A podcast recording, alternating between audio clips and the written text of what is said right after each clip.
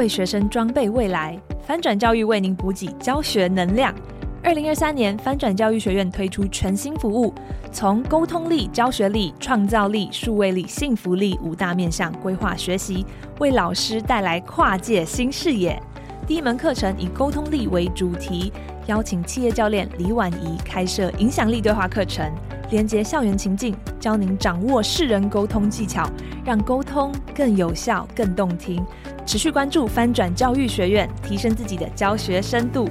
更多资讯，请看节目资讯栏，或是搜寻“翻转教育”。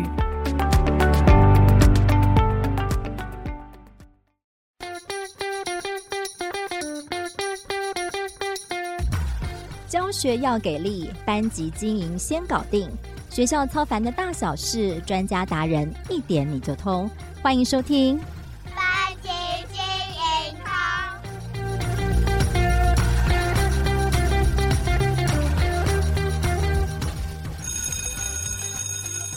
Hello，班级经营通的听众朋友们，大家好，我是翻转教育的主编，也是美声主持人邵文。不知道大家会不会觉得今天邵文的声音有一点点虚弱跟沙哑？因为最近肠胃型感冒好流行哦，我也被女儿传染了。希望大家都能够好好保重身体。那这一集呢，要跟听众朋友们分享的是班级经营中很重要的一环，也是很多老师们很想知道的，就是怎么做好亲师生的沟通。很多听友们在我们许愿池中留言，想要听这样一个主题。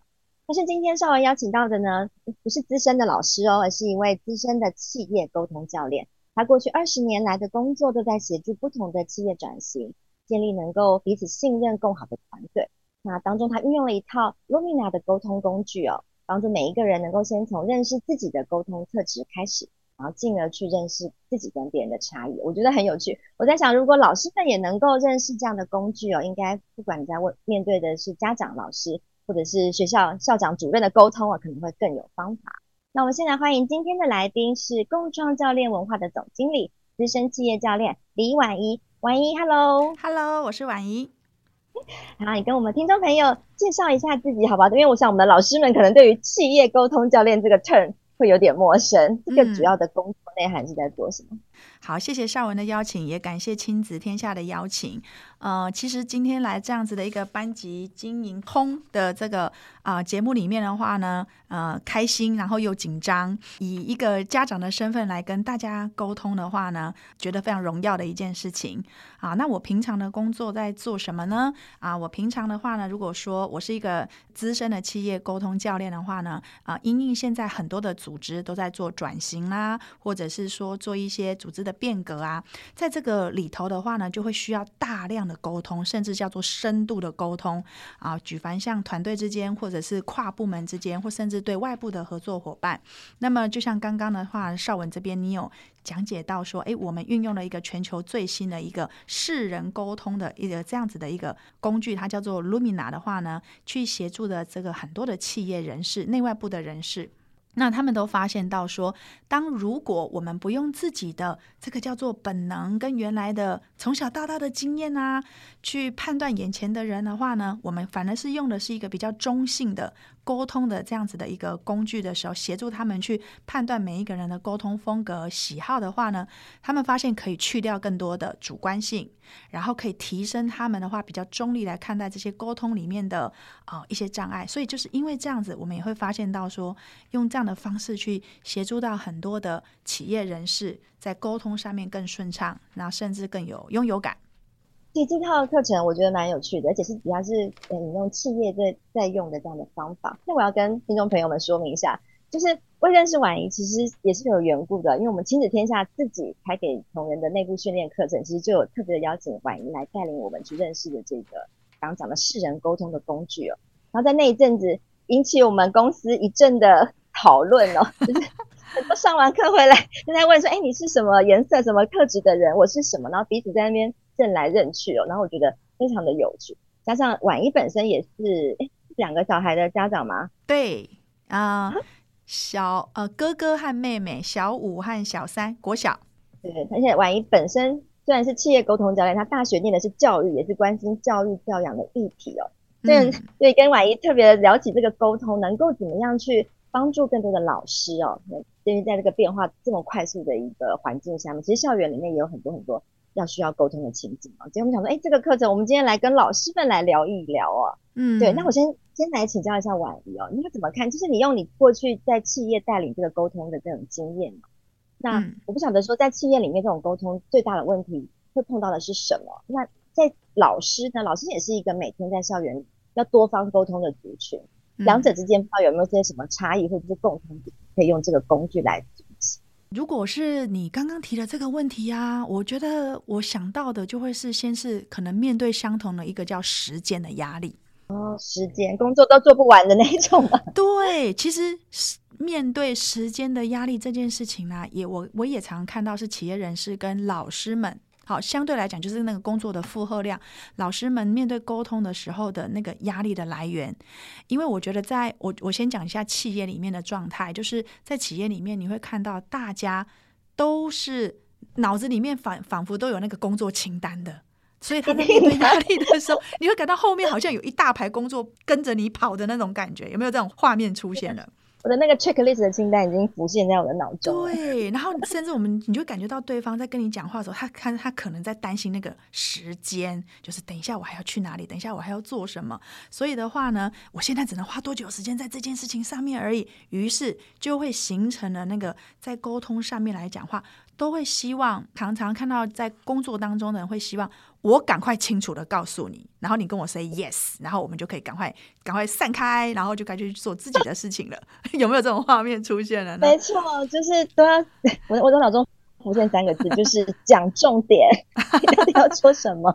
对对对，呃，有人可能天生。嗯、老师的话，我觉得啊、我以一个家长来看老师的话，我也很敬佩老师们哈、老师们现在的话呢，呃，我看到的情况就是，除了教学之外，还有很多很多其他的责任产生在现在的这样环境下面。比如说，也要举办那个这个叫亲师会或叫班亲会啊，然后呢，要做很多数位的这个教具教材的教学的设计。对，所以我看到老师的工作也是这样子，嗯，在在学生们上课之前跟下课之后，我有收到跟看到老师们其实还有很多这个一张长长的清单的工作要去完成。起来就是不管在企业或者是在校园，老师面对到了这种问题，就面对到了困境啦，就大家时间不够用，嗯、这对沟通来讲会是一大伤害，对不对？就大家急着、嗯、没有办法同理或者。多点同理或是聆听，嗯、是想赶快的把这个事情结束，那就没有办法达到沟通的效果，嗯、对不对？没错，这个我觉得就是现在不管是企业或者是教学环境里面，我看到很共通的关于时间和工作的负荷量。但是像这样子来说的话呢，反而在这样的环境里，我们可以预见的就是。啊，它会持续这样的发生，所以山不转路转啦，路不转人转啦。为什么企业沟通教练会开始产生作用呢？我们就是发现到说，如何协助这些成年人在时间有限的沟通情况之下，依然能够跟跟对方眼前这个人，就是世人，然后和他同频靠近，频率的频，和他同频靠近，嗯，反而能够在短的时间内。立刻开始切进去，对方比较能够接受的方式，也就是说，你抓到他的点，摸到他的最重要的那一个需要，然后就从这点开始沟通，反而相对来讲比较节省时间。好，今天婉莹你要协助我们转一转了，我觉得很重要。那我们我现在举一个校园的情境好了，是这次开始，嗯、我们播出的时候大概差不多，可能也都刚结束，老师跟家长可能最密切沟通，可能是班亲会。对啊，这大概是班亲会的到来哦。嗯、那我不想说，你自己是一个企业沟通教练，嗯、你去参加小孩的班亲会的时候，你坐在下面，或是你这样听哦，会常常觉得老师常说的一些话，或是想要沟通的事情，嗯，可能最后都达不到那个沟通的效果，很多是无效的沟通，或是你自己那时候会会有两种，一个专业的分析，跟另外一个家长的脑在听他们讲老师讲的话嘛。我在想说哈，我自己今天录了这一集节目，我不晓得我的两个小孩的。两个老师 会不会也听哈？我要先跟我的两个小孩的两位老师，应该说我会先表达对这老师的感谢跟肯定，然后呢，也请老师呢可以先相信一点，就是说，当我们下班的时候就没有职业病了啦哈。我们不会时时刻刻去去去检视，但如果我们今天我们接受这样的访问，我自己觉得说，那我们抽离开来看，我有没有一些客观的评估？那也倒是有的。对对，那是隔壁班啊，你讲隔壁班老师，啊、对隔壁班的好。有看过你自己觉得，或者是你的听闻，就是、嗯、老师可能在班亲会上，嗯，因为很多老师现在的可能还是用传统的方式在带领孩子的时候，或者是在跟家长沟通，很多时候是没有效果。嗯、可以跟我们分享一下这方面的观察。嗯嗯嗯，好，其实。这个师青会或者是班青会这样子的活动的话呢，啊、呃，我自己以家长来讲，我参加过好几间学校不同的。那我看到有一个共通性来说的话呢，就是老师光花时间准备他想告诉家长们的材料，其实就已经去掉他非常多时间了。所以我会发现到说，老师们比较常常掉进去的这个盲点。这个盲点就是会想要把所有他准备的东西非常认真的、全面性的都一一讲给我们家长听。通常我看到九成以上的老师起心动念都是因为很认真准备，也很想要告诉我们所有的东西。但是呢，我要邀可以邀请老师们来去思考一件事情，就是准备是一回事，等到了到了你要沟通的这个对象眼前的时候，由于他们可能有常见的有四种不同的个性的样貌，等于说他们接收资讯的方法是不一样的。那么老师自己本身可能属于四种当中的其中一种，那可能对另外的三种人、三种不同的类型人来说的话，他就会觉得，诶，好像比较没有对到位。那因为他可家长们就会开始有点分心啊，然后就开始在下面那个滑手机，因为还有很多那个呃工作事情还没处理完呐、又或者是说，诶，他可能呃，就是会一直在期待说，老师应该要讲什么，你还没讲给我听啊，等等之类的。好，所以我看到第一个的话呢，就是提醒老师们，就是努力准备。我觉得这个绝对是肯定老师的，但是老师们可以想想看，说如果你面对会有各种不同的个性的家长的话，是否可以再多想一下，就是诶，我怎么样去引发跟带动家长的话呢？可以让家长们对这个班亲会甚至会觉得诶期待，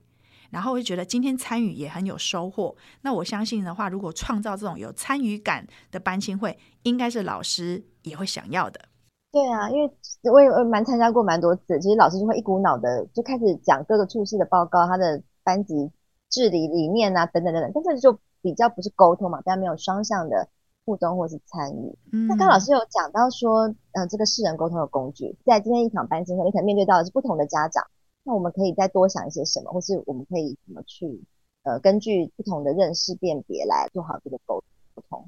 呃，我们刚一直都在讲的是。诶，我们可以去做世人，我们可以去辨别出大家的呃不同的偏好。那这个我们叫做世人沟通的一个叫做架构。那么呢，它是全球现在最新的一个世人的工具，它叫 Lumina 这样子的工具。他们能够协助我们的话呢，去辨识出百分之九十五以上的人，通常可以分成这四种不同的类型。OK，那我们就先讲这四种不同的类型哈。那这四种不同的类型的话呢，大家可以现在在脑海里面，你可以想象啊，它就很像 是我们可以把人分成四个象限，分成四个象限。那这四个象限的话呢，里头就会有 X 轴跟 Y 轴喽啊。那这个 X 轴，也就是横的这个部分的话呢，它就是我们在情感表达、情绪表达上面的肢体语言的内向跟外向。那这个 Y 轴的部分的话，你可以把它想成就是在思考。我们在思考事情或判断资讯上面的时候，它是直觉的还是它是计划性的？我是直觉思考的人，还是我喜欢是计划性思考的人？当我们用这样的 X 轴、Y 轴去切分出来之后，人大致上来说就会被分成四种不同的类型。它大像这样子的一个方式的话，以我协助企业人士，企业人士你知道也是分秒必争的。是 对，嗯、那那么你在脑海里面，当可以快速区分这样子的四个象限类型的时候，在眼前当下的话，家长来到你面前的时候，你就可以很快的去抓一些重点。我们现在就是把这四种很快的，我们让大家掌握这四个的重点，好吗？好哦，好哦。第一个象限的话呢，就是属于啊，可能个性是比较偏内向一些，以及他的啊思考方式是比较直觉的，也就是我们数学上面的第一象限。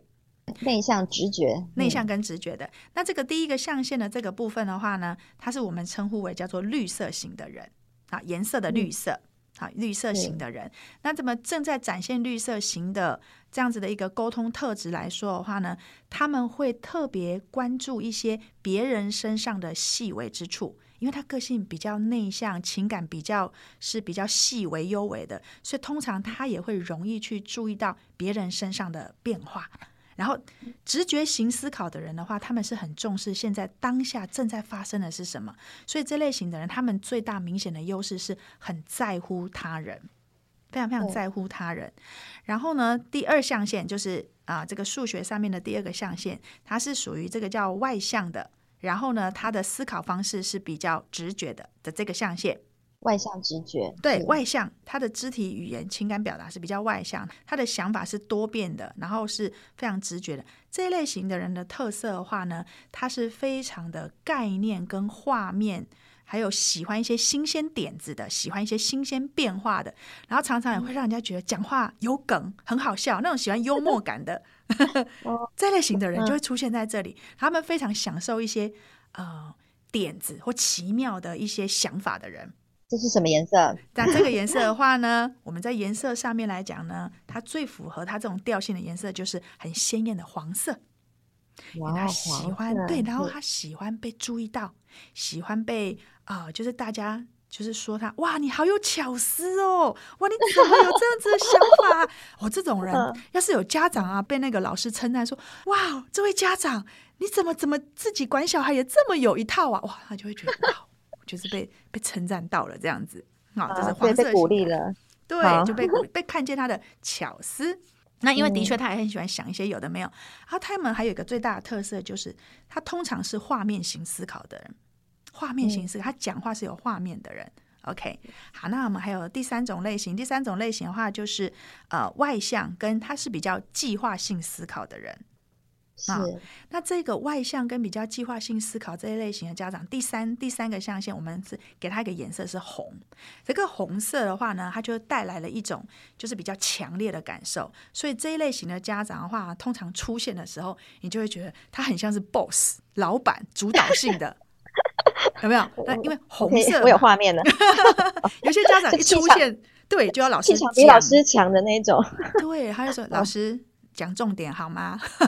好，那第四象限呢？第四象限的话呢，他们是比较个性内向跟计划型的人，所以这类型的家长就会通常会让人家觉得他比较呃谨慎，他沟通是比较谨慎，情感比较内敛，而且凡事会让老师觉得他有备而来。老师，我现在跟你沟通这件事，我已经在网络上爬过相关的文章了，有备而来。他常常喜欢自己做功课，喜欢自己 study，喜欢自己学习一些题目，然后再去找老师谈的这个家长哦，是不是这样的家长也也很多呢？好，对对，感感觉沟通起来都蛮有压力的。对，老师也可以自己哎，现在边听也可以边想想看你自己是属于哪一种类型。我想老师认识自己的话，也可以用这种方式。所以的话呢，我们回到刚刚像讲这个班亲会啊，因为我们在举办这个班亲会的时候呢，大家可以想象，就很像在一间公司里，我们在跟员工举办沟通会一样。所以这个老师就也很像是一个呃，你是一个人的主办单位喽。那么你在办这样子的班亲会的时候，如果底下台下有坐有四种家长，你可以提醒你自己的就是，你的班亲会里面有没有具备吸引这四种不同家长的元素？举个例，第一种类型的，不能只有一种方法哎，因为你就不能只有在台上都一直讲，然后你比如说老师自己本身是属于那个我们刚刚讲的那个叫谨慎型的，好，最后一个颜色是蓝色，然后你就一直不断的倒给大家很多很多的资料，那这个时候的话呢，那个很喜欢画面的那个那个家长，他应该就在台下神游了。就开始 划手机的那一种，然后举办班亲会的隔天之后，你去提醒这位家长的时候，这位家长还跟你说：“哎，有吗？你昨天有说吗？”哇，老师刚刚讲的说，在你举办一个活动也好，不一定是班亲会，可能要想的是，你可能面对的是不同类型的家长，可能他的个性上能用单一的方式来做沟通，因为可能就只能沟通到一种。那例如说这几种类型有没有说什么沟通的地雷啊？是你要特别去避免？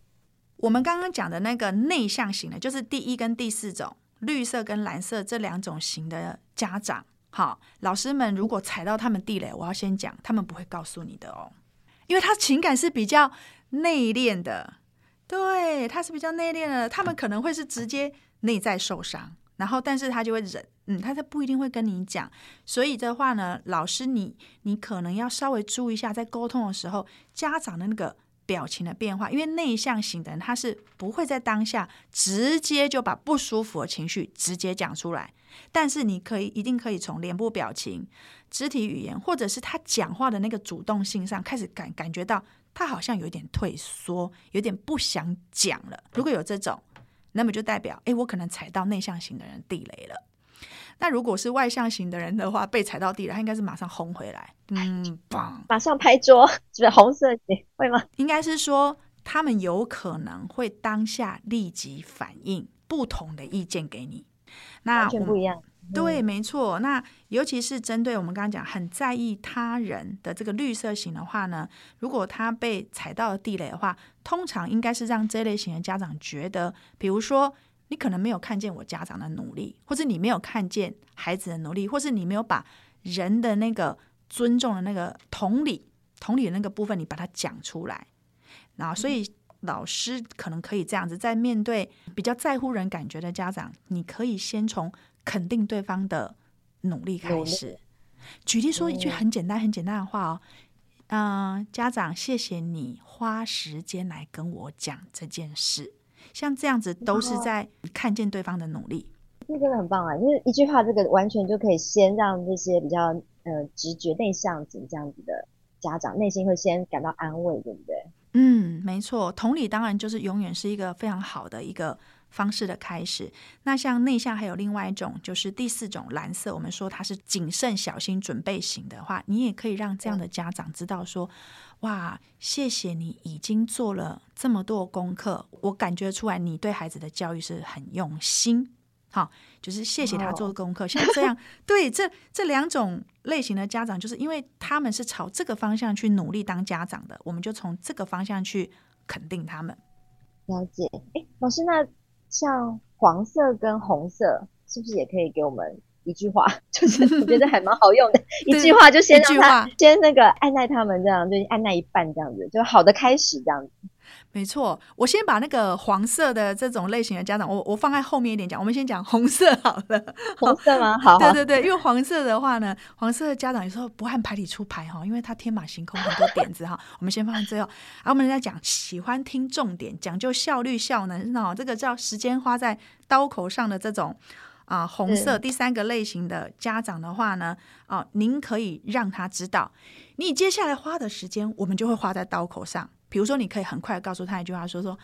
啊、呃，请问您今天有多少时间呢？等一下我会直接 先把今天最重要的部分先跟您沟通，您觉得这样可以吗？他就觉得嗯，对，你有尊重我的时间呢。我倒没有想过哎，我我可能以前都觉得说就先嗯，妈妈你辛苦了，可这个不是每个都有用就对了。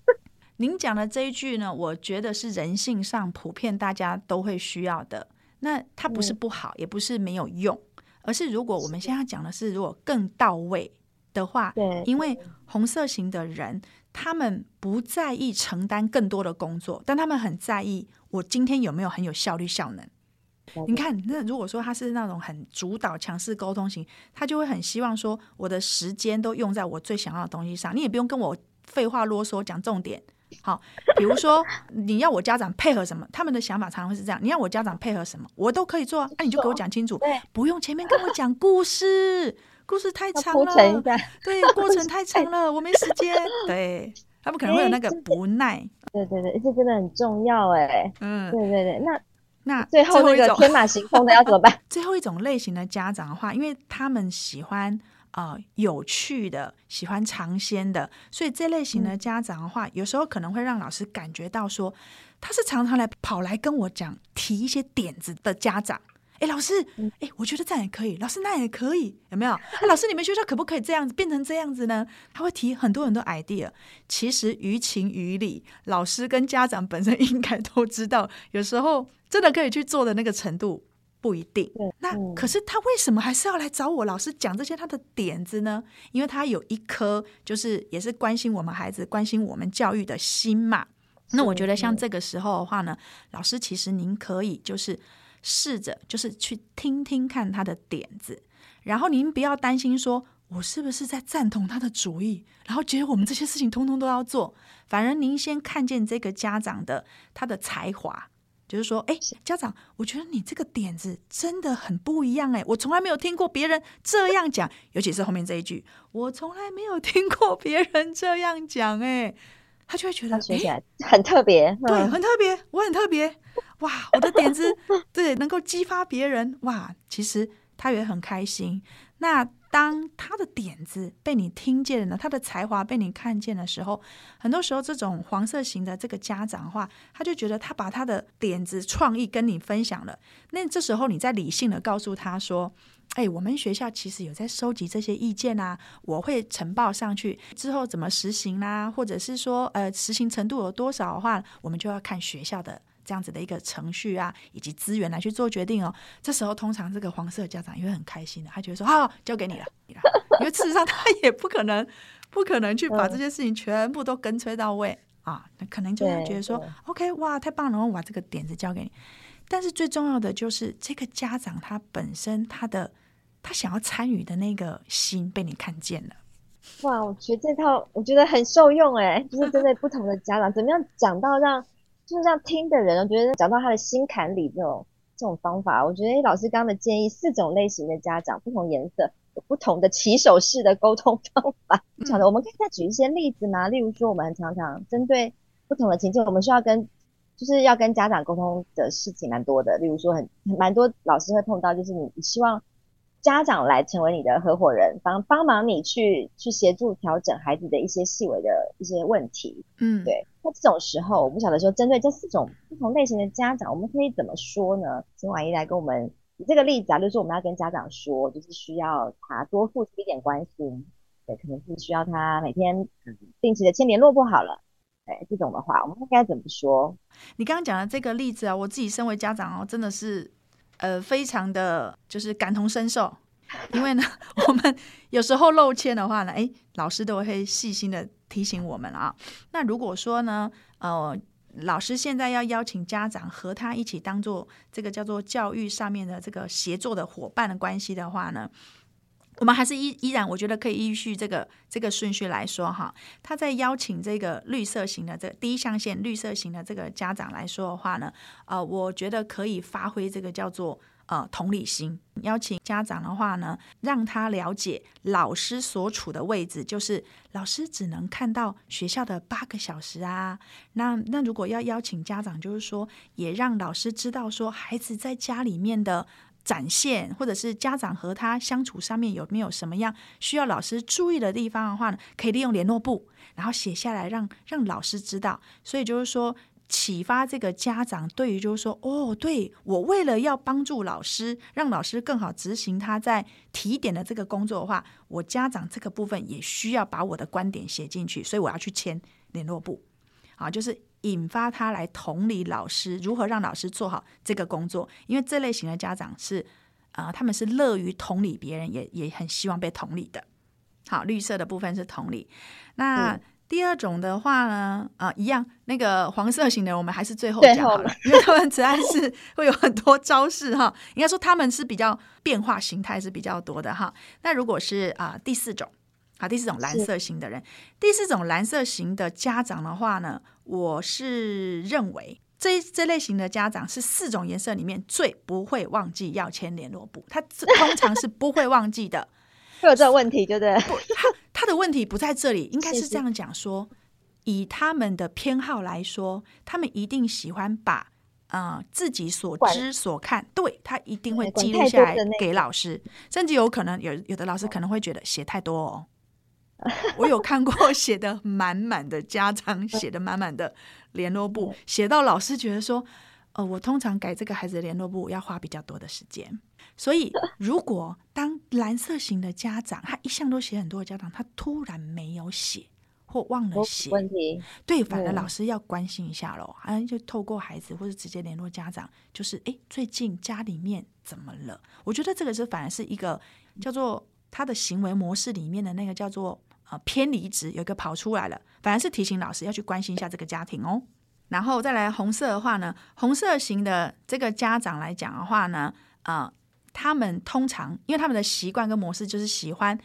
该做什么就去做，然后呢，就是做在重点上就好，其他 pass 掉。所以，比如说像我，他觉得这是小事吗？不用管了。呃，他对，当他的生活里的排序，这类型的家长呢，当他生活里的排序签联络簿变成是小事的时候，他可能就没有签。嗯。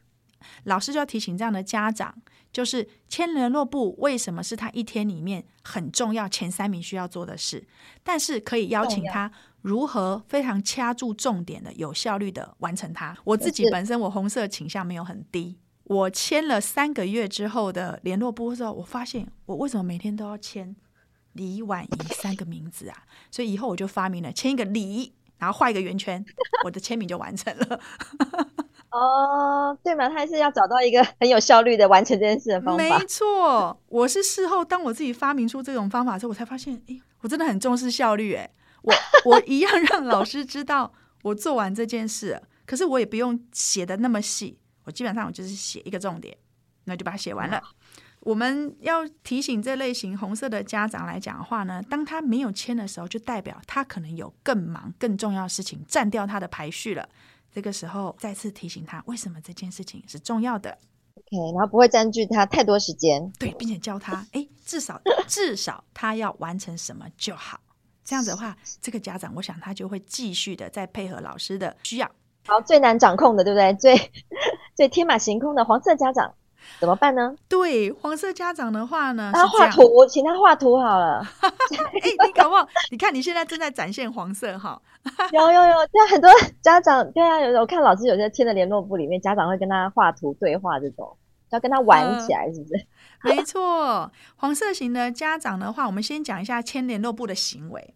嗯，大概我们并不是要贴标签，我们我也要向所有听众知道，我们识人沟通是非常反对贴人标签的，而是关于抓到一些呃叫做跟你同频切进去的角度。所以的话呢，我们还是会有一些区分的啊。黄色型的家长大概是普遍在这所有的个性里面呢，他最容易忘掉前联络部的。对对对，嗯，有可能，有可能，有可能，因为为什么？因为他的个性是喜欢变化，也就是说，你会发现有一种人，他不喜欢按表操课的人，不喜欢按表操课人，当然他有些时候就会忘记要做这件事了。好的，那么我们呢？我们不是变成要用提醒跟催的方式对黄色型的家长，因为你的动作如果是提醒。跟催，他就会收到，就是哦，好好好啰嗦啊，这件事情好无聊哦。因为当他收到这种就是必须的动作的时候，其实他里头会有一种抗性会跑出来，也就是他就是不想做无聊的事，不想做单调重复的事喽。所以我们觉得也许可以邀请这个家长，嗯，开始慢慢让他体会到签联络簿其实是一个跟老师好玩的互动。对，对，对，其实刚刚你有你有讲到一个，就是说。呃，我发现如果我们在联络部里面，他偶尔有几次他反映他的一些话语，或者是他提供一些在家里观察孩子有趣的事情写给老师了，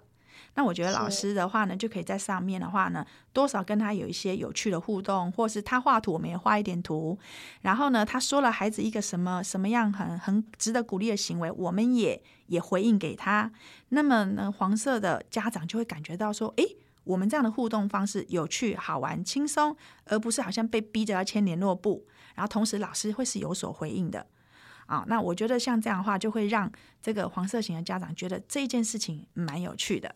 了解，哎，真的很有趣诶。那老师刚刚有特别强调，这一套是人沟通的工具不是为了要帮人分类，好像就每个人就是特定哪一个颜色。就全世界的人分成四种颜色的人，然后不是这样，也不是为了贴标签嘛。其实每个人身上应该都有不同颜色的一些特质，只是有一些特质比较明显，对，然后有些特质可能比较少这样子。那不晓得最后可以请老师能够给我们一些，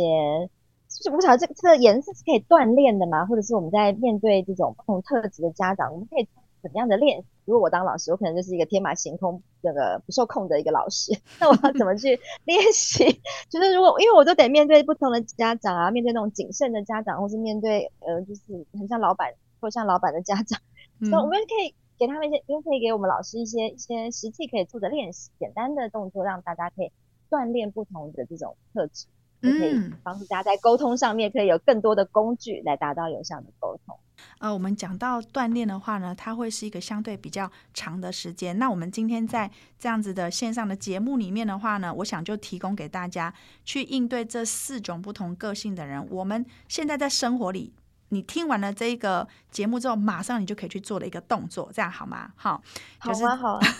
就是我们面对，如果你发现到的他可能是属于比较偏绿色型的家长的时候，你就会记得掌握，我们会对他说同理的话。也就是说，以对方为焦点，讲出他可能面临的情绪，或者是他的处境。例如，哦，就是如果我像是你遇到这样的情况，而我我也会觉得，比如说啊、呃，很无力，或者我也会觉得是有一些感觉到有一些不舒服的，就是以他的情境说出他可能面临的情境或者是情绪，这个就叫做讲同理的话。那么绿色型的家长会马上就收到你，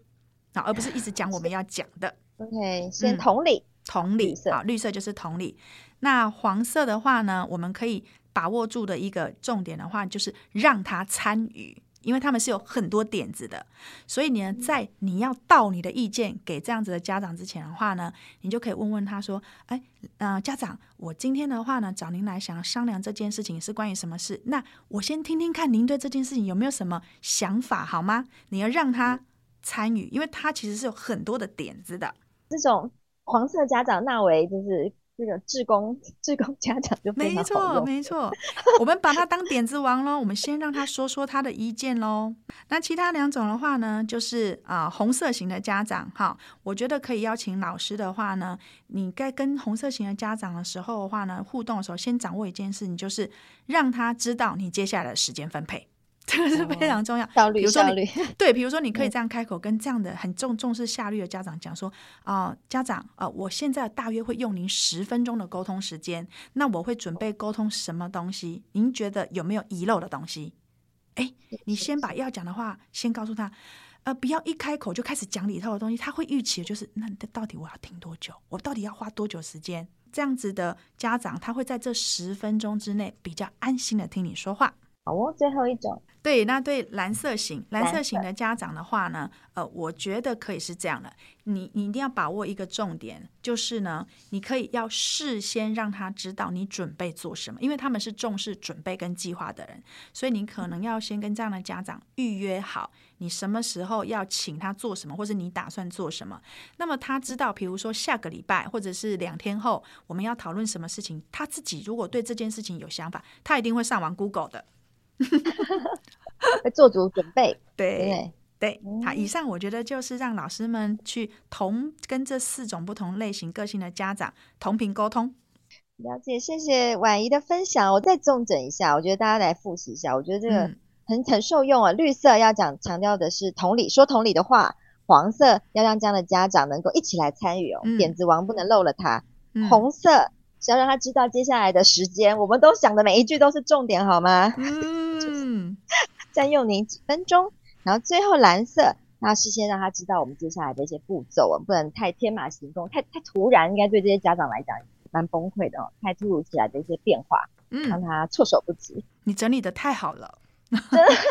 老师讲的非常受用。我们这其实这一套的呃沟通的概念，我我我记得我们同事上完之后回来，每个都是大家讲你是什么颜色，然后他们都非常好奇我啦。我们可以再找一集来跟老师好好聊一下，可能我也很好奇老师是。哪一种颜色？还有老师怎么看我？就是这些不同颜色的这些特质，我们还可以怎么样在校园做应用，然后帮助老师在沟通上面可以收到更好的成效，或者让你说的每一句话都可以更有影响力。那我们今天再次的谢谢婉仪教练，谢谢大家。我们的节目，感谢大家收听今天的班级精通节目。大家听到这里可能会觉得，哎，邵文，你的声音怎么变得不一样？呃，没错。因为刚好节目录制的时候，我刚得诺罗，那时候声音超不舒服的。现在的少文身体已经康复喽，声音也变回原本的美声哦。希望没有吓到大家。节目的最后，翻转教育学院推出全新服务，从沟通力、教学力、创造力、数位力、幸福力五大面向规划的课程，为老师带来跨界新视野。第一门课由今天节目中所介绍的资深企业沟通教练李婉仪所主讲的影响力。对话，教你掌握世人特质，有效达到同频沟通。相关的资讯哦，都在我们节目资讯栏中可以查询得到。那我们今天也特别提供所有的听众朋友这个试听折价一百元的这个优惠码啊，只要你听完今天的节目，在我们的许愿池留言中哦，写下听完觉得自己是什么样颜色特质的人哦，只要留言写下呃你是哪个颜色特质的人呢，就有机会可以获得我们这个试听的折扣码哦。也欢迎大家可以踊跃的来索取哦。那我们班级经营通，我们下次见喽。